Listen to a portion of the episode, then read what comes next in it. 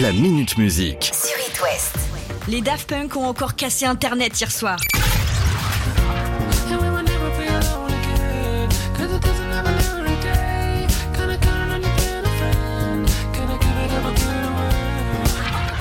Le 22 février 2021, on apprenait la séparation du groupe via une vidéo postée sur le net où les deux personnages explosent.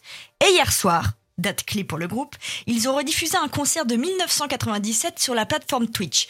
Concert où ils sont sans casque. Et depuis, il y a une énorme théorie qui plane sur le fait que le 9 septembre 1999, soit le 0909 1999, oui les gars ont un vrai problème avec les palindromes. Et cette théorie, c'est que dans leur studio d'enregistrement, à cette date-là, ils auraient donné naissance à deux robots. Et si cette rediffusion sans casque donnait naissance à une nouvelle ère de Daft Punk? Après, euh, je dis ça, je dis rien.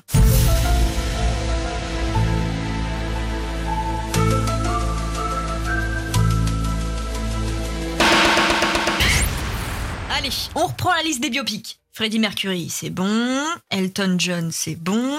Tiens, même Eminem en plus. Qui c'est qui a pas encore eu son biopic?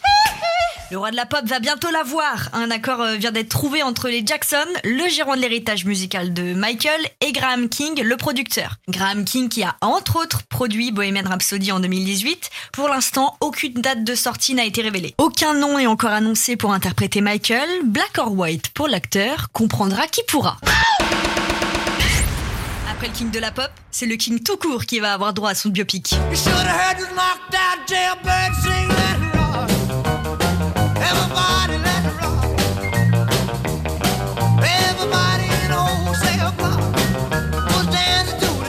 Cette fois-ci, c'est la bonne. À la base, ce biopic devait sortir en novembre 2021, mais vous savez déjà ce que je vais dire.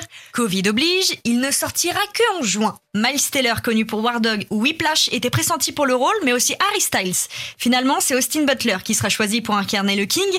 Pour le rôle de l'impresario d'Elvis, ce sera Tom Hanks. Hasard ou non, on pourrait y voir presque un clin d'œil au film Forrest Gump. Notre destin est-il tracé dès la naissance?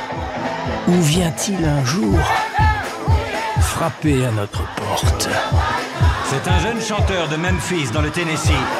Faites-lui un accueil chaleureux sur la scène du Hayride. Monsieur Elvis Presley.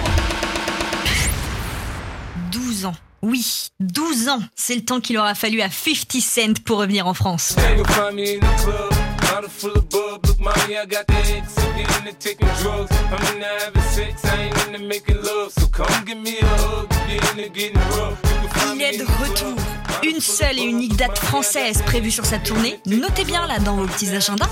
Vendredi 17 juin 2022 à l'Accor Arena à Paris. Quand on voit la performance qu'il a donnée avec Snoop Dogg, Eminem et Dr. Dre au Super Bowl, autant vous dire que ça va être un concert de folie. Si je vous en parle maintenant, c'est que les places sont en vente depuis hier seulement et il va pas falloir attendre bien longtemps pour prendre la vôtre. En revanche, côté prix, on est loin des 50 centimes. On a souvent vu passer des remixes, des duos un petit peu improbables. Du genre Zaz et Till Lindemann, le chanteur du groupe Rammstein.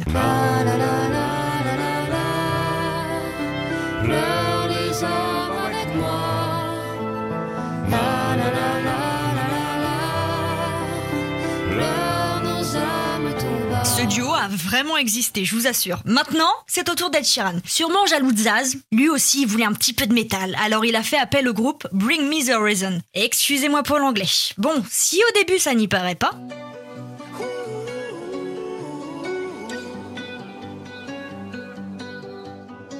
Every time you come around, you know I can't say no.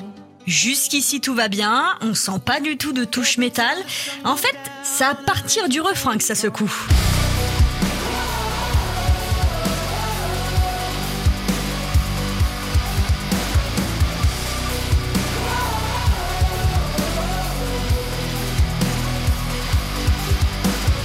Pas sûr qu'on soit sur la même chose avec Nolwenn Leroy.